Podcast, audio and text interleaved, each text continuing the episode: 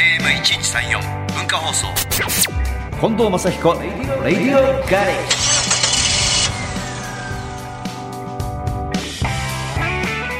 近藤正彦です僕の自慢のガレージにようこそこんにちは。日曜日のガレージクルー文化放送アナウンサーの太田秀明です。やったー2週連続だありがとうございまあすりがとうございますまずはオープニングのメッセージをご紹介しましょう。ラジオネーム、新潟の花ちゃん。映画、グランツーリスも見てきました。うん近藤レーシングチームにも在籍したことのあるヤン・マーデンボロー選手がモデル。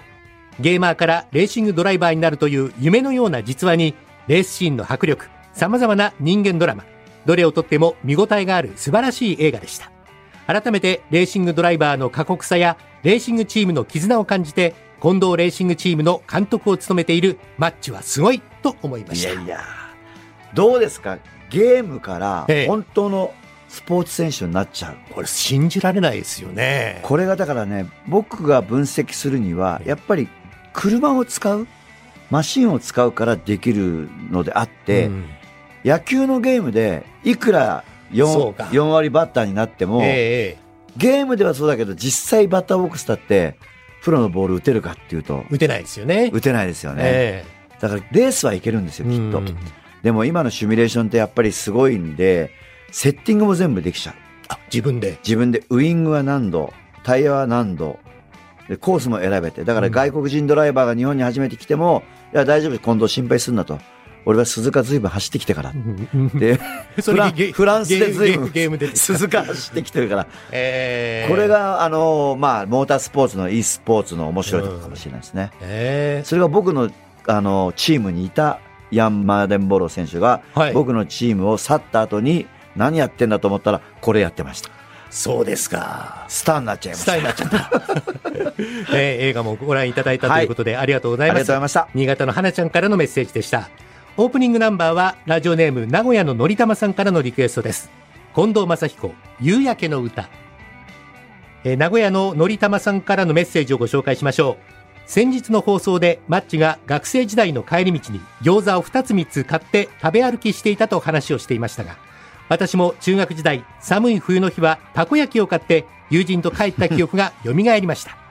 駄菓子屋さんのおばちゃんが焼いていたたこ焼きには具はあまり入っていません でしたが、とても懐かしいです。その帰り道の夕焼けが綺麗だったので。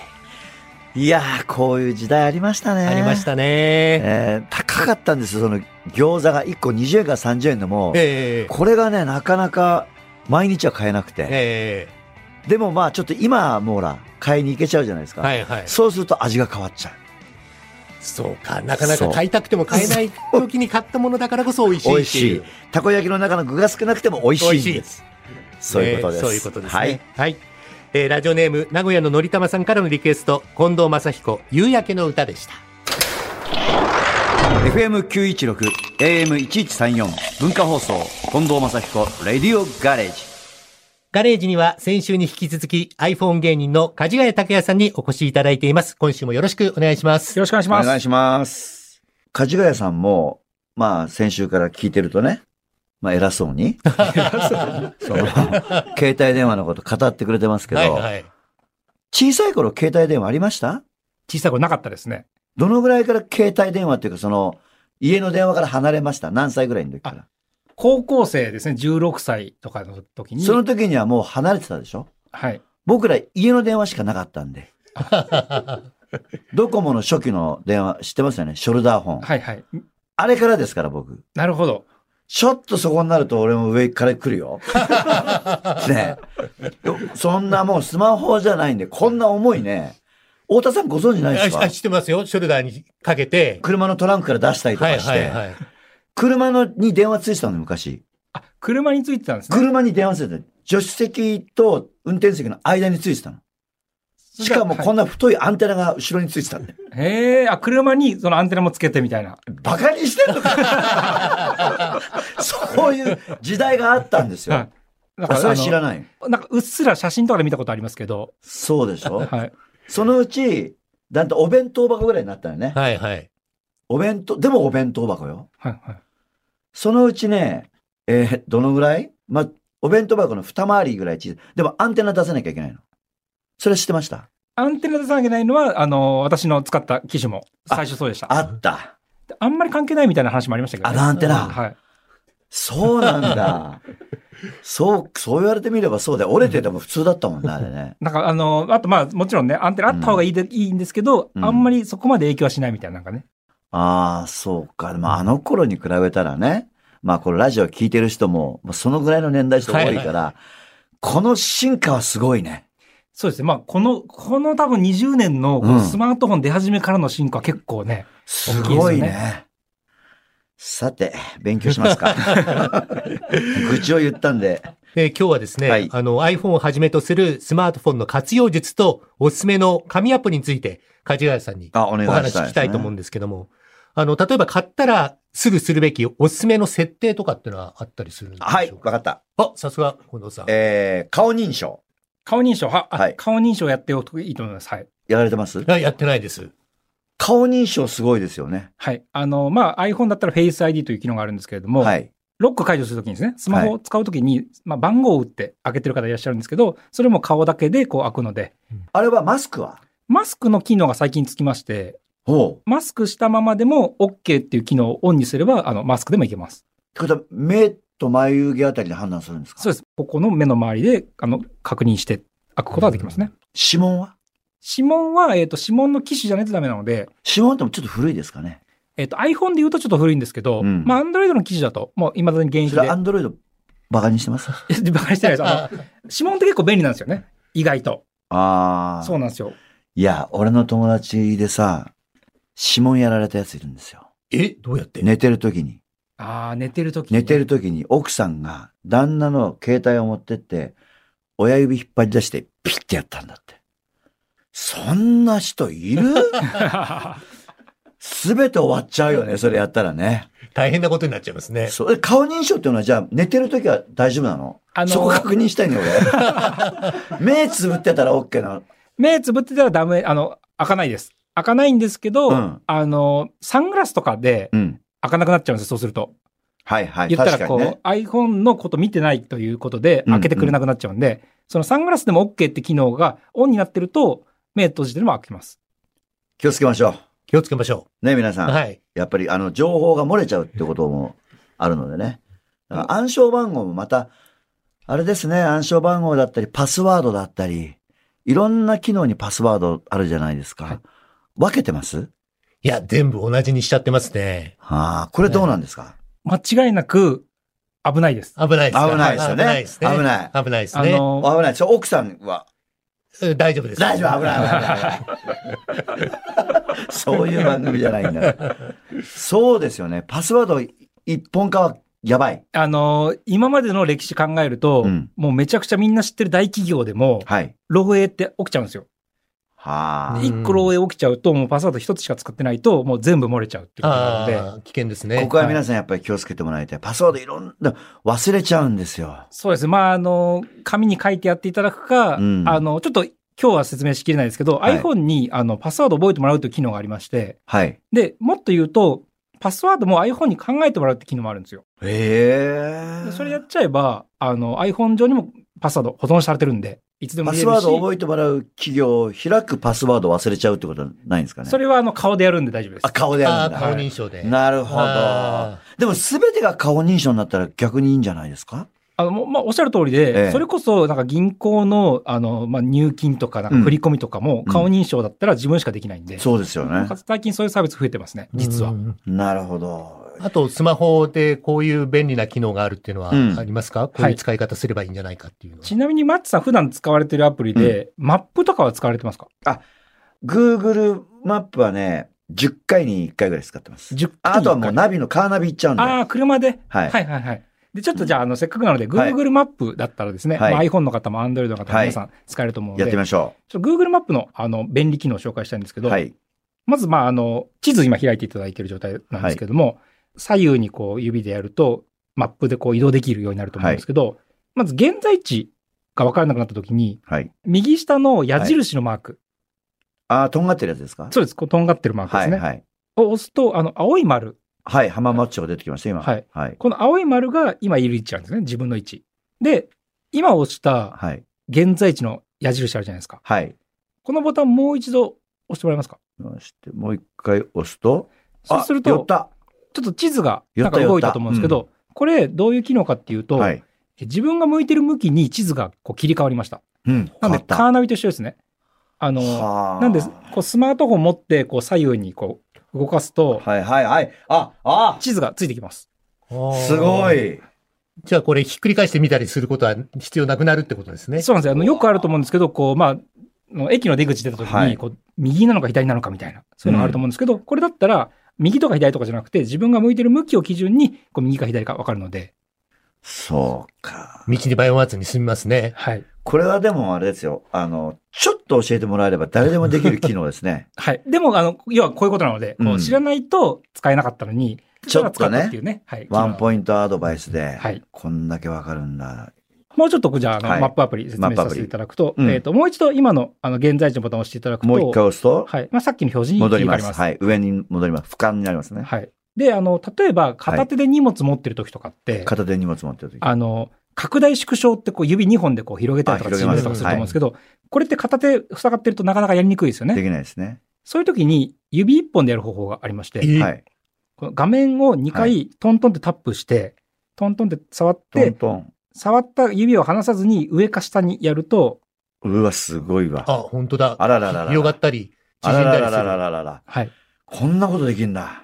そうなんですよ。これだったら片手が塞がってても、まあ指1本あればですね、親指とかでもこうはできるい。ので。親指と人差し指使わなくて、人差し指だけでトントン。 2回目タッチしたとき、離さずに指そうを、そうそうそう。はいそでれを上か下に上か下にすると、あそのまま拡大縮小になる。はい。今日うち来てくんないかな。 一家に一人ですよ友ね。達集めとくから。講習会。すごいなあうんやっぱりでもこういうのは教わっていいですね。うん。ねえじゃあさて後さ半てもうん、まだまだこの手のはい話を聞かせていただきたいと思います。じゃあここで一曲、梶ヶ谷さんからのリクエストをお答えしたいと思いますが、え曲は、ソーフライでラストサマー。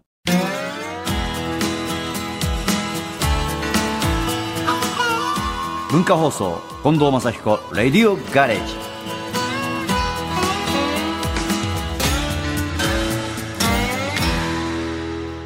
ガレージトークのお客様は iPhone 芸人の梶ヶ谷拓也さんです。後半もよろしくお願いします。よろしくお願いします。梶ヶ谷さんのところに年間1000件ぐらいの、まあ、質問。これわかるね。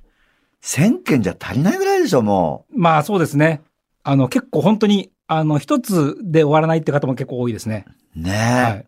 いやー、本当にすごいなと思う。だ って、これだけじゃないんですもんね。iPhone だけじゃないんでしょ iPhone だけじゃなく、はい家電製品も。家電製品で得意なジャンルなんですか他に。ち家ょっと聞電きたい製な。品とか、まあ、テレビとか、はいはいあのまあ、黒物と言われる、まあ、見た目が黒いような家電製品は結構、あうーんの、好きですかね。なるほど。あれはダメ冷蔵庫とか。冷蔵庫も、あの、はい、あの、全般的に説明はできますけど、な んか、 あのちょっと本当聞いていいですかどうぞ。氷が出るやつ、あれです。ガタガタガタガタって氷が出るやつ。最初は、四角いやつがコロッコロッコロッコロッ出てきたのに、最近クラッシュアイスしか出なくなっちゃったんですよ。これ、なん、どうしたってことなんですかねクラッシュアイスの、こう、機能がついてるわけじゃなくいやて、ついてるんです。あ、ついてるんですね。はい。でも、ゴロゴロゴロが出なくなっちゃったんですよ。おそらく、ええあの、そのクラッシュアイスの機能がついてるものでしたら、ええあの、選択項目がどっかで、あの、あるはずなんで、あ、パネルゴがロゴロゴロと、はい、クラッシュアイスと分けるスイッチがあるってこと、はい。見ときます。そういうことなんですよねお。そらく、あの、クラッシュアイスがついてる機能でしたら、はい、あ、そうですね。そういうことなんですね。本当に一家に一人欲しいですよ欲ね。しいわ、もう本当に。ええうん。あとね、ちょっとまた全然話戻っちゃうんだけど、ねえ、マッチ、このアプリ入れといた方がいいよってお得なのないんですか全部有料それは有料えっ、と、まあ、私がこう入れてるアプリ、あの、ほとんどが無料なので、はい。はいまたまはあい無料のアプリで紹介できればと思うあ、んでどすけなど、んかありますうあの、例えば、じゃあ、うんえっ、と、一つ、取扱説明書って、んこう、見るタイプですか、松さん。あごめん、本当見ない です。じゃあ、ちょっとやめましょうかね、これは。え、例えば、はい例えばカメラを買いました。取扱説明書来ますはい。で、あの、取扱説明書って、あの、保管しておかなきゃいけないので場所も取りますし、取ります、取ります。はい。あの、パッとこう探すときにも、うんあの、見つからなかったりするじゃないですか。はい。で、取扱説明書を入れられるアプリというのがありましたので、へえ。で、それ入れておくと、あの、もうスマートフォン上で、うんあの、確認取れて、ちょ何ページかあるじゃないですか。はい。 10ページか20ページあるやつは、どうやってここの中入れるんですかまあ、大体最近の家電製品って、あの、インターネット上に説明書まず置いてあるのが多いんですよ。はいはいはい。で、その説明書をこう保存できるって感じなので、ああ、そういうことですか。はい。ちなみに、あの、アプリの名前で言うと、はいカタカナで、トリセツと言うんですけど、取説。はい、トリセツというアプリがありまして、うん。で、えっ、と、これ非常に簡単で、あの、まあ、買ってきた家電製品とかあるじゃないですか。はい。そしたら買ってきた家電製品のバーコードを、こう、うんこのアプリで読み込むだけで、うん。この型番の、この取扱説明書だっていうなるのほで、ど保存されるんですよ。今言った冷蔵庫の取扱説明書を持ち出して、その説明書にあるバーコードをこれでガチャンとややれば、悩んだ時にスマホで見て、あ、スイッチがあるんだってわかるわけですよね。おっしゃる通りです。クラッシュとクラッシュじゃないやつと。はい。で、品番とかやれば出てくるわけだ。そうです。で、あの、説明書ももちろん入れられるんですけど、うんプラス、あの、買った日とか、うん。保証が切れる日とかも入れられるので、すごいなえそーう。それは無料のアプリなんですか無料のアプリです。あーもうちょっと簡単な説明っていうか、アプリないですかね。そんな難しいんですよね、ちょっと。 そしたら、えっ、と、ええあの、紙の写真を取り込むというアプリどうですか紙って何の紙あの、昔の写真って紙で印刷してあるもの多いじゃないですか。はいはい紙はい焼。きのありますありますはあいりま。写真ですね それをスマートフォンに取り込むというアプリがありまして、よくさ、マネージャーが名刺やってる。名刺もあるんですけど、うんその写真のアプリは、えっ、と、写真って結構光沢あるものが多いんですけど、うんそうするとこう、部屋の照明とかが映り込んじゃって、はいはいこ。うちゃんと綺麗に撮れないんですけど、はいそれは映り込まないように4種類ぐらい撮影をして、それをこう合成して、はい。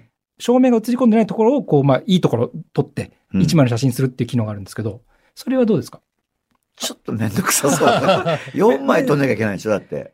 いや ?4 枚撮るんですけど、それもあの、画面のあの、アプリの指示に従えば、あの、ああ、従えばね。はい、何もこう、ね、自分で撮るわけじゃなくて、うんうんうこん。の写真にかざしてくださいみたいなこう指示が出るんで、それでやると撮れるんですけど。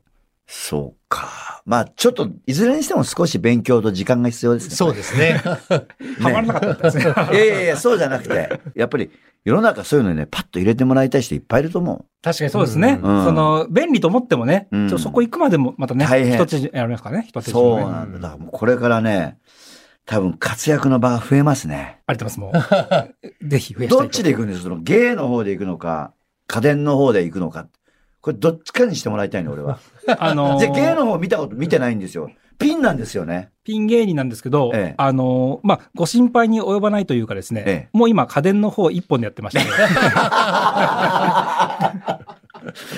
そうなんですか。はい芸の方はやってないと。そうなんですよ。ああ、夢捨てたわけじゃないですよね。まだ芸も行きたいみたいなのありますよね。あもちろん芸で夢はね、夢で持ってますけれども。ピン芸人ということでねは現実もありますので。そうですよね。はいまあ、両方、まあでも、じ両方頑張ってもらい たいね。そうですね。はい。うんじゃあ最後にあの、かじがや拓也さんからお知らせがありましたら、はいぜひお願いしますお願いします。はい。まあ、あの、かじがや電気店というですね、はい YouTube チャンネルやっておりまして、うんあの、まあ、特に iPhone の情報が多いんですけれども、これから機種変更する方とかですね、うん機種変更の方法とかも紹介してますので、よければ、そちらご覧になっていただけれこばれ助かります。 YouTube 見たらわかるもんね。そうで。すね。うんそうだん。絵で見えるんだもんね。ラジオよりね。そうなんですよ今日のラジオ。絵で説明あの、絵きで、るあの、まさにみ皆さんが見てる画面と同じ画面を出しながらやるので、うんあ、そうか。それはわかりやすいですね。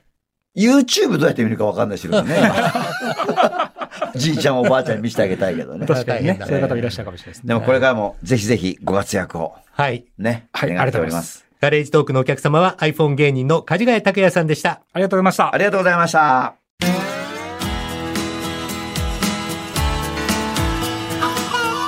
文化放送近藤正彦レディオガレージ。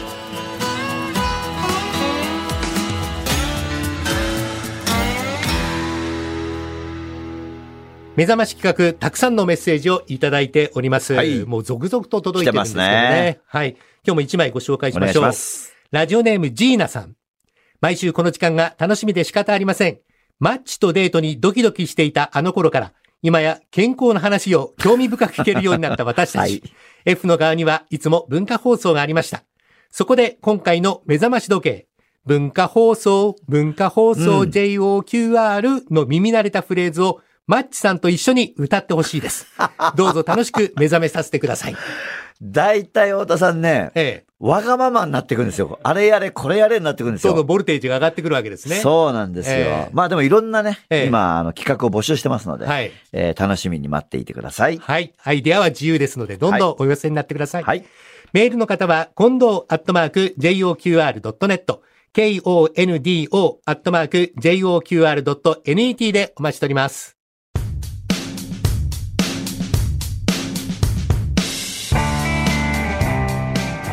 一家に一台じゃなくて、一家に一人ですね。欲しいです欲しいね。でもね、勉強してるって言ってました。